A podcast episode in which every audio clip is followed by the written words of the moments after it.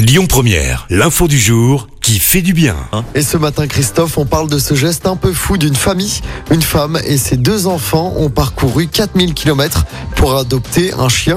Jusqu'ici, rien d'extraordinaire. Mais là où le geste est beau, c'est que la petite famille a décidé d'adopter un husky qui présente en fait une malformation physique et plus précisément au visage.